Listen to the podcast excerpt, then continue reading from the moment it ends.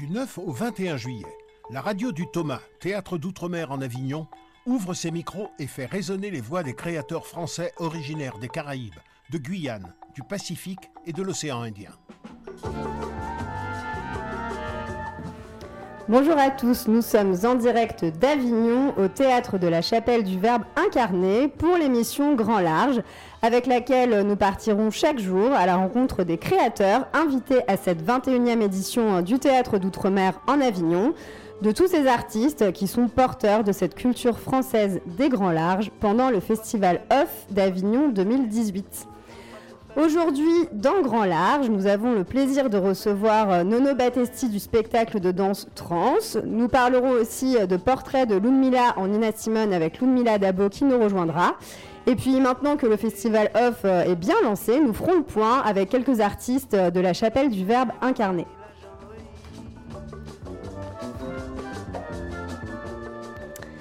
Bonjour Nono Battesti. Bonjour. Alors, Nono Battesti, vous nous aviez marqué euh, en 2016 avec le spectacle Double et aujourd'hui vous êtes au Golovine avec Trans, donc un voyage euh, chorégraphique où le surnaturel devient le réel. On peut dire que c'est une vraie rencontre euh, avec notre propre humanité où se mêlent à la fois la danse, le chant et la musique. Je vous propose d'en écouter un extrait.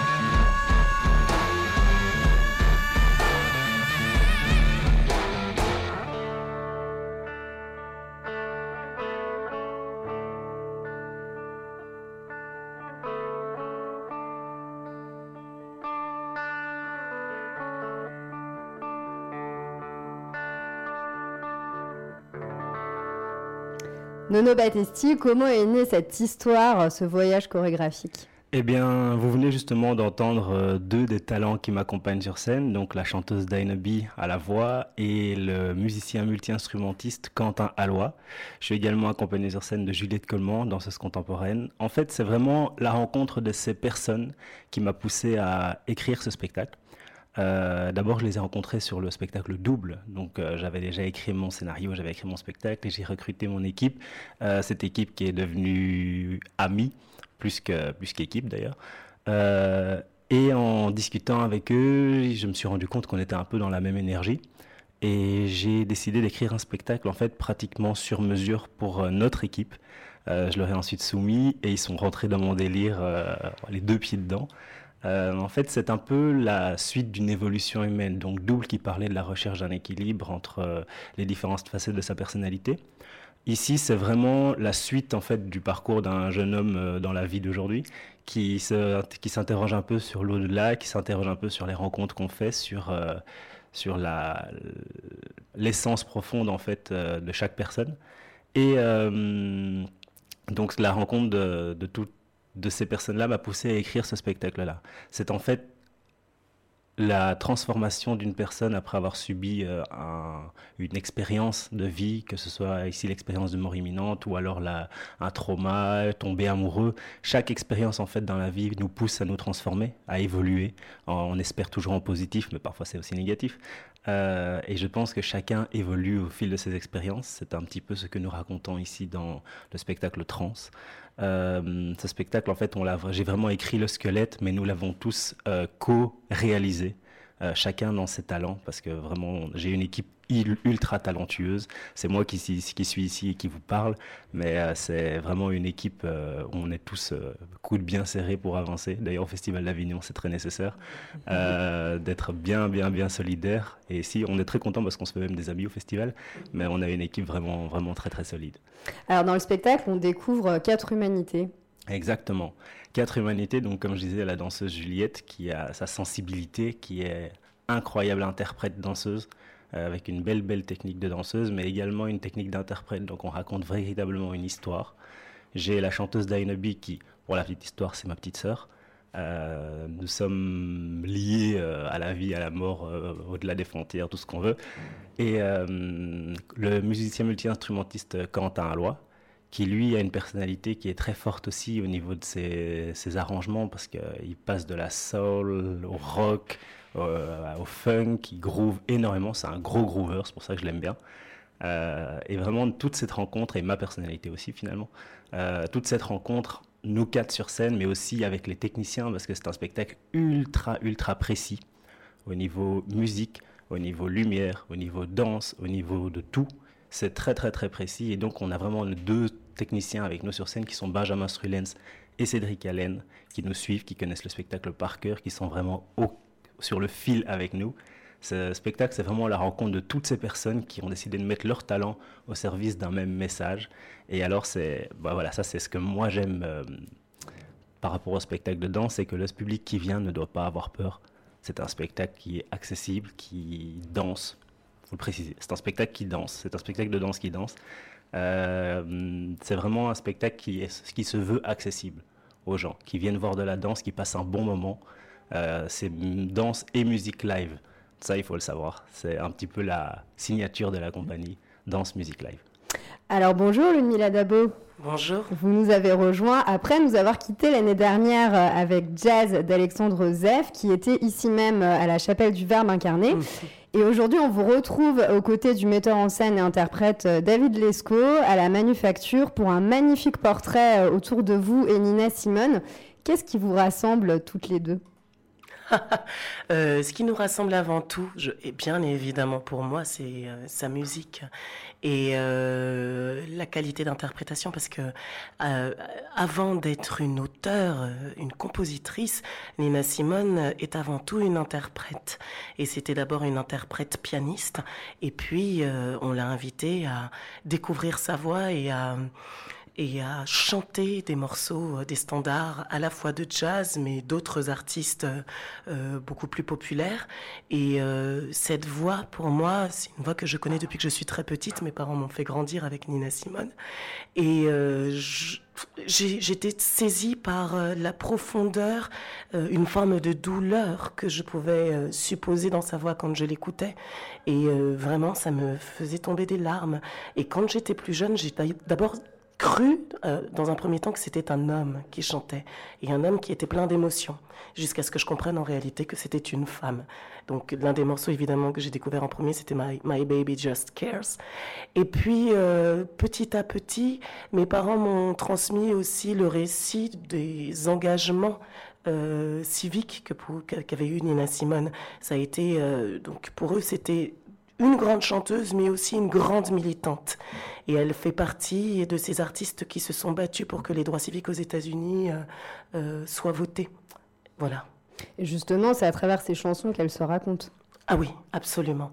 Et d'ailleurs, euh, ce qui est très fort, c'est que elle n'a pas écrit énormément de, de, chansons, mais celles qu'elle a écrites sont vraiment des chansons qui racontent son militantisme et son engagement, qui sont des prises de conscience qu'elle a pu avoir et qu'elle euh, dissémine à travers euh, le regard qu'elle apporte sur les femmes ou sur euh, des arbres où des hommes ont été pendus. Voilà. Alors Nono, justement, vous en parliez, euh, vous avez un point commun dans, votre dans vos deux spectacles, c'est cette musique live et notamment euh, cet amour du blues. Qu'est-ce que ça change d'avoir cette musique en direct sur le plateau, dans le rapport aux spectateurs, euh, dans l'ambiance que ça crée dans la salle?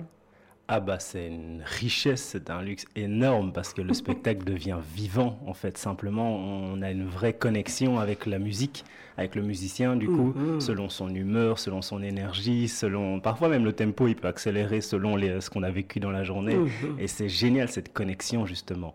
Et je pense même qu'on a un lien encore plus fort parce que grand fan de Nina Simone également. la chanteuse du spectacle, grande fan de Nina Simone, va également interpréter euh, Lisa Simone ah. dans une pièce de théâtre prochainement. Ah, Donc, euh, je crois que vous avez des connexions et des voix qui peuvent, euh, qui peuvent se joindre. Ah, c'est super. Oui, je crois que euh, la musique en direct, c'est euh, aussi des vibrations qui passent dans les corps et qui sont transmises aussi en intensité au public. Et puis, c'est aussi ces, ces, différents souffles qui se joignent au même endroit et qui, euh, par divers procédés, le rythme, le mouvement, commence petit à petit à prendre... Ça donne envie de bouger quand on est, quand on est spectateur, je trouve. J'aime beaucoup le terme vibration, justement, parce que je pense que la, la, musique en live rend le tout physique. Mhm. on ressent physiquement la musique qui arrive, on ressent justement la vibration qui arrive euh, dans le corps et je pense que ça nous pousse à chanter, ça nous pousse à danser, ça nous pousse juste à exprimer euh, encore plus fort les choses. Oui, ça unifie. Exactement. Hum, hum. On est d'accord. Alors tout va bien. Euh, comment se déroule votre festival à tous les deux? Je t'en prie. Oh, moi je suis un peu, ben, je suis un peu triste parce que je m'en vais ce soir et euh, je n'ai pas eu l'opportunité de voir tous les spectacles que j'avais envie de voir. J'ai raté par exemple ici à la chapelle euh, l'opéra lyrique qui a été présenté. C'est la première fois que euh, la chapelle, euh, Marie-Pierre et Greg euh, invitaient, conviaient des artistes lyriques en opéra à présenter quelque chose. Donc c'était quelque chose d'important pour eux. Et j'aurais tellement aimé faire partie de, de, de, cette découverte. Je découvre le récit autour de Trans et ça me donne terriblement envie de voir ce spectacle aujourd'hui. Et c'est pas possible. Y a la, la programmation de la chapelle est tellement riche à chaque fois que l'année dernière j'ai eu la chance de pouvoir voir quasiment tous les spectacles de la programmation. Et cette année, je n'aurai la chance d'en voir aucun. Donc ça me, ça me frustre. Mais c'est aussi, comme tu disais tout à l'heure, euh, la chance de pouvoir découvrir les gens, de les rencontrer, de savoir qu'on aura une opportunité potentielle de se découvrir dans d'autres circonstances. Et je crois que c'est ça qui est super. Voilà. Bah pour moi ici c'est la deuxième fois, je suis vraiment un, tout jeune, donc c'est la deuxième fois seulement que je viens au Festival d'Avignon. Euh, cet accueil, ce deuxième accueil est vraiment magique pour moi mmh. parce que le public est au rendez-vous. Euh, les, le théâtre Golovine qui nous accueille nous a vraiment réalisé, fait un bel bel, bel, bel accueil. Euh, nos salles sont pleines. Enfin, mmh. vraiment, c'est une, une, énergie qui nous pousse encore vers l'avant, vers le haut et qui euh, voilà, c'était c'est chaque fois une, un petit peu euh, une aventure de se lancer dans le Festival d'Avignon. Il y a des peurs, il y a des craintes. On se dit est-ce que ça va être bien reçu, tout ça. Mhm. C'est un peu se jeter dans le bain. Et pour moi, en plus, c'est un peu, un peu aller euh, dans la cour des grands. Et euh, c'est vraiment un, quelque chose de magique en fait, arriver au Festival d'Avignon. Et alors en plus, quand euh, le public est au rendez-vous, quand le soleil est là, ouais. ça rend trop bien. ça fait plaisir. On a chaud, mais on oublie parfois qu'on a chaud. Ah, vraiment. Je vous invite chaleureusement donc à découvrir euh, Trans au théâtre Golovine jusqu'au 22 juillet à 14h30. Et Ludmilla, on peut vous retrouver en tournée, mais également à Paris en janvier euh, au théâtre de la ville. Il faut se dépêcher parce qu'il n'y a plus beaucoup de place. Oui, oui, oui, c'est vrai. Alors à présent, je vous propose une petite bouffée poétique avec Édouard Glissant. Parole d'Édouard Glissant. Une série radiophonique en 12 épisodes, présentée par Raphaël Laureau, en collaboration avec l'Institut du Tout Monde. 1980. Dans un entretien accordé à Marlène Hospice, Édouard Glissant évoque Victor Ségalen, homme de l'entre-deux siècles qui, après avoir écrit une thèse de médecine, se fit romancier, essayiste et poète, mais aussi archéologue, ethnographe et sinologue. De l'œuvre profuse qui résulta de cette vie multiple, Glissant aimait, outre les stèles poétiques, son essai sur l'exotisme, c'est en effet à partir de ce livre, sous-titré Une esthétique du divers, qu'il développa dans son sillage sa poétique du divers. On peut cependant dire que Ségalen a été, à la fin du XIXe siècle, au moment de l'exotisme triomphant, un des premiers qui, en littérature et sur le plan de l'expression des idées, ait théorisé cette question. Nous savons que Ségalen euh, avait horreur de l'exotisme au sens vulgaire du terme. Et nous savons qu'il s'est dirigé intellectuellement et spirituellement vers l'Orient qui commençait à prendre le relais des autres perspectives de l'Occident sur le monde, l'Afrique et les Amériques. Le caractère original de Ségalen et que dans sa recherche de, l'autre, de l'ailleurs, il ne verse pas dans ce qu'on pourrait appeler la sauvagerie, au sens rimbaldien du terme. Il ne part pas simplement pour s'opposer furieusement à ce qu'il est. Il cherche un équilibre, une stabilité, une connaissance. Le côté original de Ségalen, c'est qu'il ne cherche pas cet équilibre dans ce qu'il appelle le même. Il le cherche dans ce qu'il appelle le divers. Il a donc été un des premiers dans la pensée occidentale, tant sur le plan de la poésie euh, que sur le plan de la spiritualité, à essayer systématiquement d'être euh, en même temps le même et l'autre. Et en ce sens, euh, Ségalen est un jalon absolument fondamental de la pensée occidentale contemporaine. On a dit que il n'est pas juste de voir Ségalen comme quelqu'un qui essaie tout simplement d'être un Chinois. C'est ça, c'est vrai. Il, n'essaie pas d'être tout simplement un Chinois. C'est un Breton euh, du début du siècle. Il n'est pas question pour lui de se transformer en un autre. Mais je crois qu'il a essayé d'établir un, rapport fondamental entre ce qu'il est et ce que l'autre est. Et je crois surtout qu'il a essayé de vivre, contrairement à d'autres euh, écrivains. Avant lui, Loti, sur le mode euh, un peu exotique. Et après lui, Claudel Saint-John-Perse, disons dans un registre plus spécialement poétique. Il a essayé de vivre cette aventure jusqu'au bout, de ne pas tricher. Et il n'est pas osé de dire que pratiquement il en est mort. Il dit dans une de ses dernières euh, notes qu'il sent la vie s'en aller de lui, qu'il ne sait pas pourquoi, et il n'est pas osé de dire que c'est cet effort terrible euh, qu'il a entrepris d'être à la fois le même et l'autre, soi et autrui, qui a usé euh, ses forces et, et qui l'a amené à sa fin.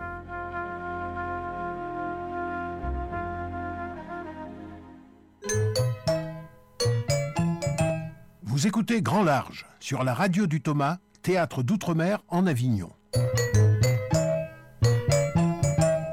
Avec nous, euh, Julie Timmerman, bonjour. Bonjour. La metteuse en scène du mariage du diable ou l'ivrogne corrigée. Joël Germidier, bonjour. Bonjour. Vous êtes un des deux interprètes de Circuler. Bonjour, Touari Traki. Vous jouez dans Les Champignons de Paris. C'est ça. Donc, trois spectacles au théâtre de la Chapelle du Verbe incarné. Alors, on va un petit peu prendre la température euh, en ce début de, de festival. Comment est-ce que vous percevez euh, ce lancement d'Avignon 2018 alors nous, on a eu la particularité de jouer euh, cinq jours euh, au début du festival et on a vraiment senti le moment où les, où les gens arrivaient à Avignon. Et voilà, et on a fini avec une salle pleine, donc on était très heureux. Euh, ça présage beaucoup de bonnes choses pour la suite. Voilà. Alors les champignons de Paris, comment ça se passe? Eh bien, ça se passe très bien. Euh, moi, faut, faut pas me demander le, le nombre. Je sais pas combien de, de personnes on a eu jusqu'à jusqu'ici, mais les, les, la salle s'est remplie un peu plus, euh, sauf peut-être avant-hier, le jour du match. Ah, forcément. mais voilà, sinon ça se passe très très bien. Et vous, Joël Ben nous, ça a commencé tout doucement, mais ça, depuis hier soir, ça a commencé à aller beaucoup mieux et j'espère qu'avec ce week-end de 14 juillet, ça ira encore mieux et puis jusqu'à la fin du festival. Voilà. Est-ce que vous avez fait des rencontres euh, enrichissantes, que ce soit artistiques ou professionnelles, ou au sein justement du théâtre de la Chapelle du Verbe incarné? Euh, comme chaque fois que je viens, je fais de très très belles rencontres euh, à la chapelle, en- notamment les artistes qui sont présents à la chapelle, et puis euh, d'autres personnes que je rencontre comme ça dans Avignon. Par exemple, euh, euh, j'ai eu la chance de voir le spectacle euh, la- la- Le mariage du diable hier, que j'ai beaucoup apprécié, puisque ça faisait longtemps que j'avais pas vu un spectacle lyrique, et ça m'a fait plaisir de voir ça, vraiment. Et vous, Julie, même si vous n'êtes pas restée Alors- très longtemps Oui, oui, c'est ça. Alors, euh, j'ai j'ai pas encore vu circuler, que je compte bien aller voir. J'ai vu les champignons de Paris, que j'ai trouvé vraiment incroyable, euh, bouleversant et absolument nécessaire. Et, sinon, au niveau des rencontres, bah, évidemment, Avignon, c'est le public. Donc là, il y a des très belles rencontres qui se font. Il y a des gens, euh, moi j'étais venu l'an dernier avec un spectacle qui s'appelait Un démocrate, et il y a des gens qui venaient voir ce que je faisais maintenant. Donc c'est beau, c'est-à-dire qu'il y a un public qui est fidèle et qui suit d'année en année. Donc ça, c'est une très belle chose. Et puis évidemment, il y a les rencontres professionnelles. Et on a eu peut-être euh, en début de festival une vingtaine de programmateurs qui sont venus, ce qui est euh, quand même assez étonnant. En, général, ils arrivent un peu plus tard dans le festival, donc on est très content de cette semaine-là. Oui, alors euh, évidemment, euh, des rencontres euh, professionnelles, artistiques, comme tout le monde et toutes les pièces qui jouent ici au Festival d'Avignon, mais je pense pouvoir, parler, pouvoir dire que nous, on est, en tout cas au, sein de la compagnie Caméléon, on est riche des rencontres humaines qu'on a fait surtout dans le théâtre, parce que ben, on, s'entend très bien avec toutes les autres compagnies et ça, ça c'est bien aussi. Ça crée du lien, effectivement. Euh, j'imagine que vous avez des objectifs à atteindre en venant à ce festival ou des projets à défendre euh, oui, bien sûr, puisque euh, normalement la semaine prochaine on aura des professionnels qui vont venir voir circuler, puisque nous souhaiterions évidemment euh, faire tourner encore la pièce qui a déjà quand même une 50, 55 euh, maintenant de représentation entre Guadeloupe, Martinique, Paris à l'épée de bois et, on va partir ailleurs prochainement. Mais on espère vraiment continuer à jouer cette pièce puisque pour nous, euh, notre problème chez nous, en général, c'est parce que les pièces ne tournent pas assez. Et là, on a pris le challenge de faire tourner au maximum cette pièce avec euh, en, prenant des risques évidemment. Et donc on espère encore euh, avec euh, notre venue ici profiter de, professionnels qui vont venir voir cette pièce aussi. Oui, c'est effectivement un, bon tremplin. Julie, vous repartirez avec quoi dans vos valises? Le désir évidemment de, développer ce spectacle. On a fait la première ici, donc le spectacle est tout jeune, il a, a à peine 5 cinq, jours. Et euh, donc voilà, l'idée c'est de continuer le travail, c'est de reprendre. On a quelques dates l'année prochaine, donc on a la saison qui vient, on a en Normandie le 12 décembre au Château 2, et puis euh, on a des dates en Martinique qui sont en train de se décider aussi au printemps. Et donc l'idée, hein, parce qu'à Avignon c'est toujours N plus 1, donc l'idée c'est de reprendre déjà euh, à Avignon plus longtemps, sûrement, peut-être l'année prochaine. Et puis, et puis un vrai temps à Paris aussi, j'aimerais beaucoup trouver un lieu où jouer un mois, un mois et demi à Paris, et évidemment faire une tournée. Et vous, Touari Oui, bien, donc nous, on, avait, on, a déjà eu 40, euh, à peu près une quarantaine de représentations, mais évidemment, on espère que le Festival d'Avignon va nous permettre de jouer plus pour nous, les acteurs, et pour, euh, pour la pièce, ben, faire passer le message encore plus. Ce serait bien. Eh bien, on vous souhaite un très bon festival à tous les trois et on a hâte effectivement de continuer à découvrir vos spectacles. Nouvelles aventures culturelles par Nathalie Lelay du journal Antilla, l'hebdomadaire de l'actualité martiniquaise. Bonjour Nathalie. Bonjour Savannah. Bel bonjour Avignon, bel bonjour Radio Thomas. Avignon, chaque mois de juillet, est l'un des plus grands festivals de théâtre du monde, drainant une population toujours plus grande de public et de professionnels, avec un impact certain sur l'environnement. Voici quelques chiffres pour s'en persuader. Le Festival d'Avignon 2017, c'était 1750 artistes et techniciens, 300 représentations, 152 000 entrées. Le œuvre d'Avignon 2017, c'était 1480 spectacles, 63 133 cartes d'abonnement vendues. Le a affiché une hausse de 10% du public abonné et a édité 115 000 programmes papier. Et maintenant, en parallèle, voici quelques chiffres en termes d'impact sur l'environnement. Une manifestation qui rassemble 1000 personnes peut produire en moyenne 500 kg de déchets, soit une fois et demie la production d'un habitant sur une année. Elle peut consommer 200 kW d'énergie. Quant au transport, il représente les trois quarts des émissions en CO2 sur une manifestation. Face aux enjeux environnementaux actuels, et devant la nécessité et l'urgence à agir pour réduire nos impacts, un collectif régional s'est constitué autour des questions environnementales. Il s'agit du COFIS, collectif des festivals éco-responsables et solidaires de la région Sud. Il regroupe 16 festivals de la région PACA autour de différentes disciplines artistiques et représente 685 000 spectateurs et 1541 artistes, groupes ou compagnies, avec une grande diversité des publics et des comportements. Il est indéniablement un acteur majeur de la filiale culturelle régionale et pose des actes forts en matière de comportement éco-responsable. Ce collectif participe au programme de développement durable lancé par le ministère de la Culture et de la DRAC PACA. Il fait partie du R2, D2, euh, les réseaux régionaux d'accompagnement de manifestations en développement durable. C'est en fait le regroupement national des collectifs des festivals éco-responsables. C'est le collectif des festivals bretons qui avait lancé euh, le premier cette initiative et cette dynamique de regrouper les festivals d'une région autour d'un objectif de réduction des impacts sur l'environnement. En région PACA, le COFIS est porté par l'UDCM, l'Union des diffuseurs de création musicale. Il regroupe pour Avignon le festival et le, et le Off d'Avignon, ainsi que le festival de musique électro Résonance, qui propose ses concerts dans des lieux patrimoniaux pour y amener son public jeune. Il y a pour la région, entre autres, le festival d'Aix-en-Provence, le Cook Sound Festival, le festival de Chaillol, le festival Mimi, festival international de piano de la Roque d'Anteron, euh, le Zigzag Festival de, festival de musique actuelle à Aix, les Sud Arles, Mars Attack, les plages électroniques, etc. Concrètement, que propose ce festival et qu'est-ce qu'il met en œuvre? Par le poids économique, la grande diversité culturelle et la grande diversité des publics de la région qu'il représente, le COFIS défend la nécessité pour les festivals d'entrer dans une démarche de réduction des impacts des manifestations sur l'environnement car ces impacts sont énormes. Au-delà, il travaille à la sensibilisation des publics en matière de réduction des déchets et de mutualisation des transports, ainsi qu'à l'éveil d'un comportement d'achat responsable. COFIS met à la disposition des structures et des festivals ses fichiers et les résultats de ses travaux, ainsi qu'une boîte à outils pour ceux qui voudraient entrer dans la démarche. Ce mouvement a l'opportunité de faire passer des messages au plus grand nombre sans être moralisateur, en respectant l'esprit de chaque manifestation. Aussi, il interpelle les pouvoirs publics sur la nécessité de soutenir de telles initiatives qui nous concernent tous. Les subventions, les aides publiques sont plus qu'à la baisse dans le secteur culturel. Les contraintes en matière de sécurité et d'administration, elles, augmentent sans cesse et les festivals ne peuvent porter seuls le poids des réformes environnementales à mettre en œuvre.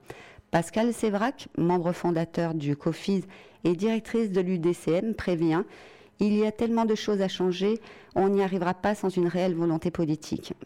Car malgré l'urgence de la situation, certaines régions voudraient faire porter le coût des réformes au festival, alors que si on demandait leur avis aux citoyens à propos de comment on utilise l'argent de leurs impôts, beaucoup sans doute voudraient voir la protection de l'environnement et le mieux-être des populations au premier poste des dépenses. Le COFIS se réunit samedi 14 juillet prochain à Avignon quai de la ligne sur la péniche région sud à 14h30 autour de la thématique Les démarches d'éco-responsabilité des festivals, trouver un nouveau souffle. Il s'agira de dresser un premier bilan des actions menées par les festivals régionaux, membres fondateurs du COFIS. L'objectif à terme est d'impulser une dynamique territoriale en incitant les acteurs régionaux à s'inscrire dans une démarche éco-responsable. C'était Nathalie Lollet à Avignon pour tien. Merci. Merci Nathalie. Alors finissons en beauté avec Greg Germain et sa quotidienne politique. Je voyage dans ma mémoire, quotidienne poétique proposée par Greg Germain.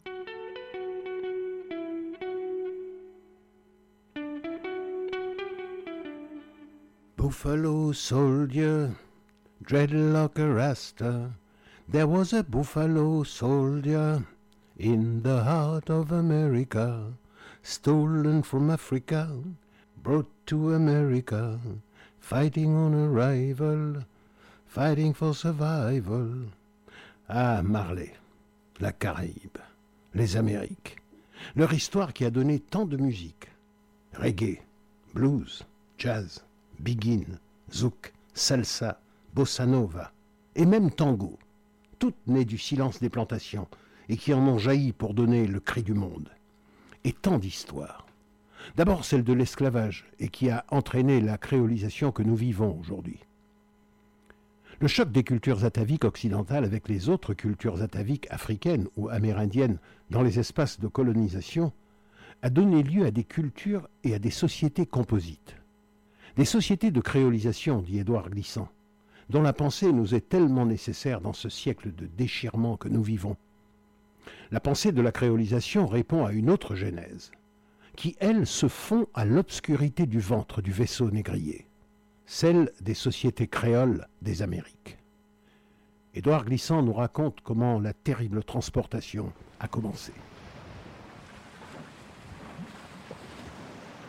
Ce qui pétrifie dans l'expérience du déportement des Africains vers les Amériques, sans doute est-ce l'inconnu, affronté sans préparation ni défi. La première ténèbre fut de l'arrachement au pays quotidien, au Dieu protecteur, à la communauté tutélaire. Mais cela n'est rien encore. L'exil se supporte, même quand il foudroie. La deuxième nuit fut de torture, de la dégénérescence d'êtres provenus de temps d'incroyables GL. Supposez 200 personnes dans un espace qui à peine eût pu contenir le tiers. Supposez le vomi, les chairs à vif, les poux en sarabande, les morts affalés, les agonisants croupis. Supposez, si vous le pouvez, l'ivresse rouge des montées sur le pont, la rampe à gravir, le soleil noir sur l'horizon, le vertige cet éblouissement du ciel plaqué sur les vagues. 20, 30 millions déportés pendant deux siècles et plus. L'usure, plus sempiternelle qu'une apocalypse. Mais cela n'est rien encore. Le terrifiant est du gouffre trois fois noué à l'inconnu. Une première fois, donc, quand tu tombes dans le ventre de la barque du négrier. Une barque, selon ta poétique, n'a pas de ventre. Une barque n'engloutit pas, ne dévore pas. Une barque se dirige à plein ciel. Le ventre de cette barque-ci te dissout, te précipite dans un non-monde où tu cries. Cette barque est une matrice, génératrice de ta clameur, productrice de toute unanimité à venir, car si tu es seul dans cette souffrance, tu partages l'inconnu avec d'autres que tu ne connais pas encore. Cette barque est ta matrice, un moule qui t'expulse pourtant, enceinte d'autant de morts que de vivants en sursis. Aussi, le deuxième gouffre est-il de l'abîme marin Quand les régates donnent la chasse aux négriers, le plus simple est d'alléger la barque en jetant par-dessus bord la cargaison lestée de boulets. Ce sont les signes de pistes sous-marines de la Côte d'Or aux îles sous le vent. Ainsi, ainsi, toute navigation sur la splendeur verte d'océan, la mélancolie des traversées en transatlantique, la gloire des régates sportives, la tradition des courses de yole ou de gommiers, suggèrent-elles avec une évidence d'algues ces bas-fonds, ces profonds ponctués de boulets qui rouillent à peine. Tout l'océan, toute la mer Caraïbe, à la fin doucement affalée au plaisir du sable, sont un énorme commencement, seulement rythmé par ces boulets verdis. Le troisième gouffre est l'univers de la plantation, où il est interdit de savoir lire et écrire, où l'homme et la femme bâillonnés serrent ce qu'ils pensent.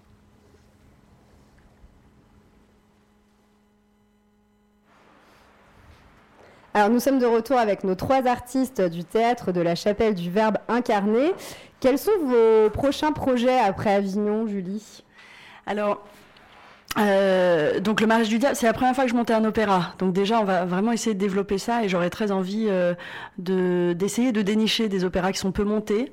Euh, pour les faire euh, connaître, des opéras qui sont parfois des, des perles. Donc euh, on va travailler justement avec Benjamin Laurent, le directeur musical, pour trouver des choses parce qu'on a vraiment envie de faire ça.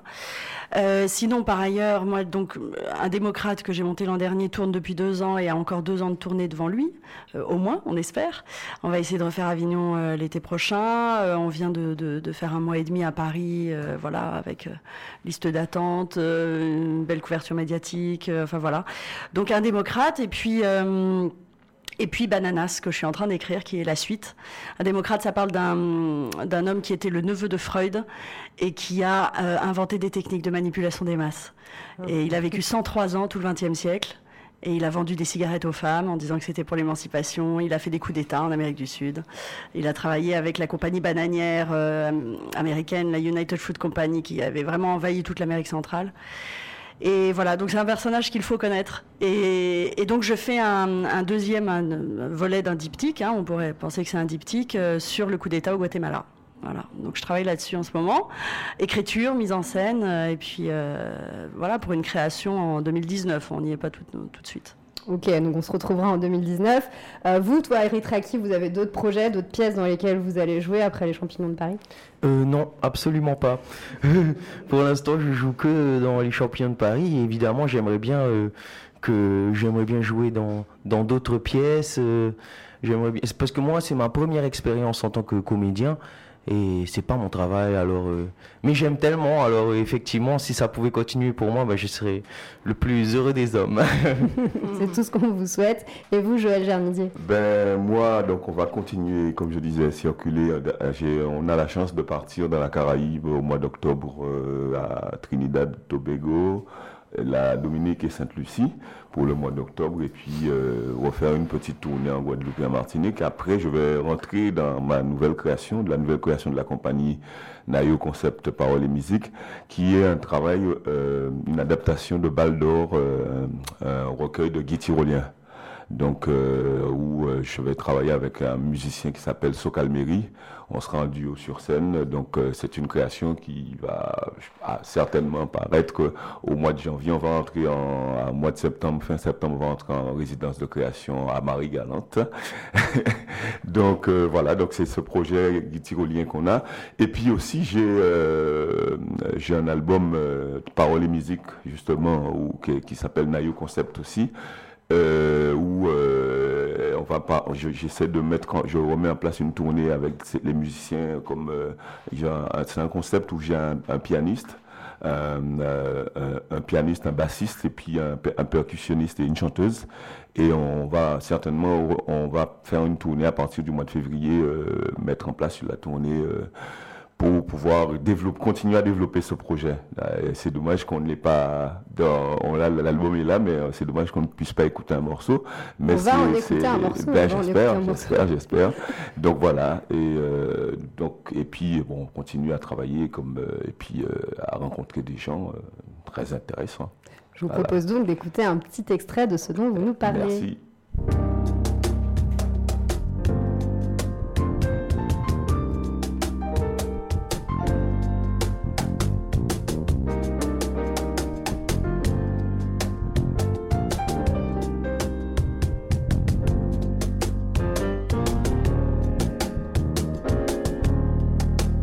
Sûr qu'il va mourir, le rebelle.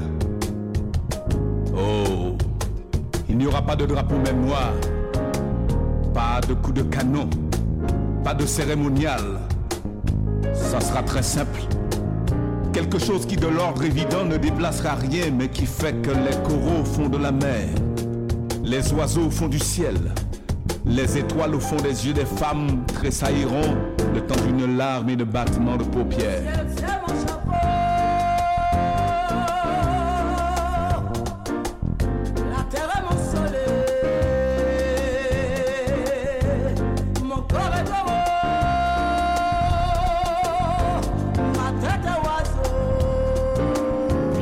Qu'il va mourir le rebelle. La meilleure raison étant qu'il n'y a plus rien à faire dans cet univers invalide.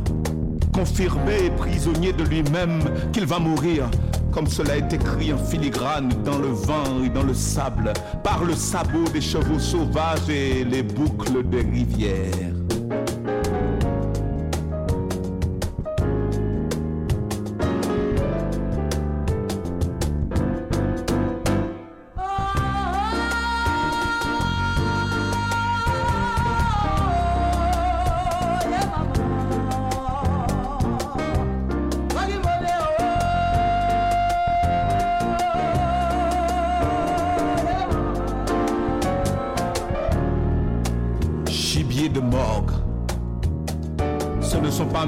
Qui te conviennent. Ce sont les faucons de mes poings et mes pensées de silex. C'est ma muette invocation vers les dieux du désastre.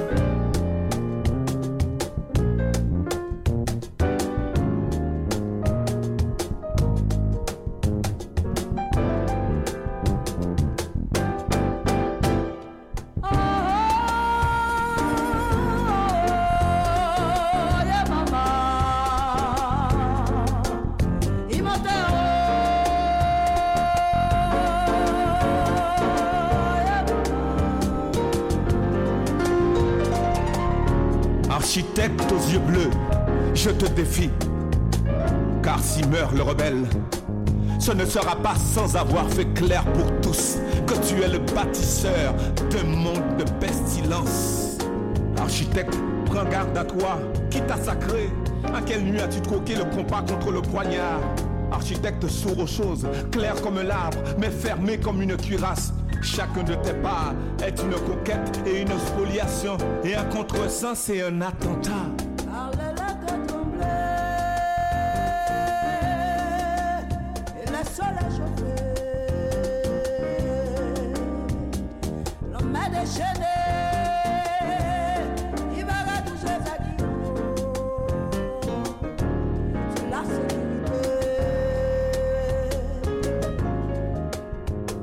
Qu'il va mourir le rebelle, qu'il va quitter ton monde de viol, où la victime est par ta grâce une brute et un impie.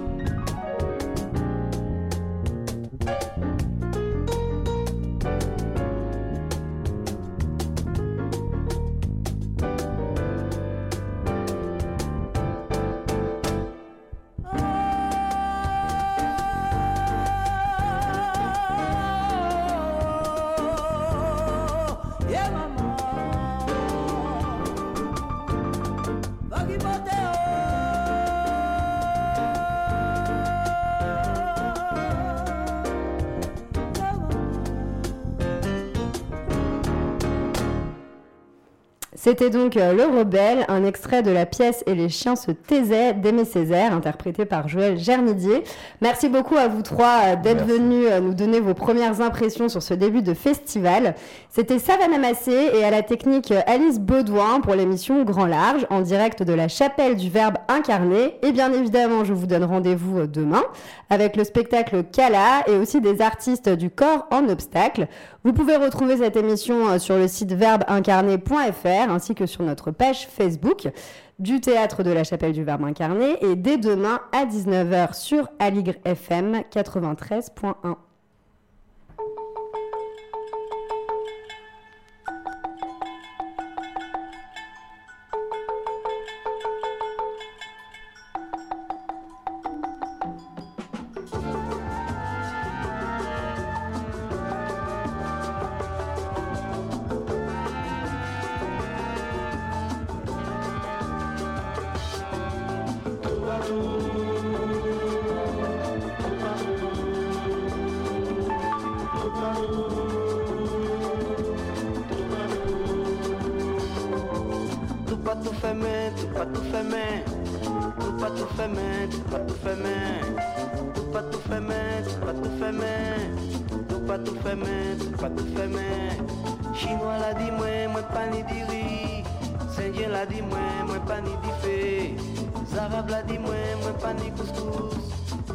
dit moi, moi pas ni la jambe.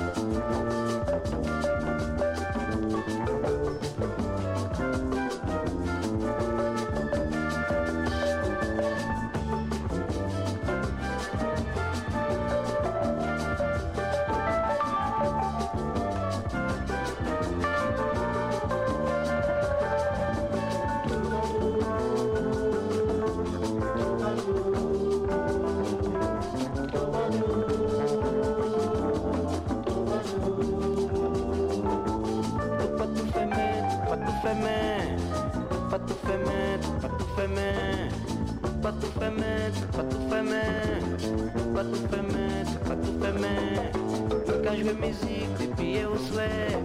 Moins qu'à la tout l'hôtel complet. Aïe aïe aïe, mon Dieu, faut mettre cap au. Tout pas tout fait, mais tout pas tout fait, mais.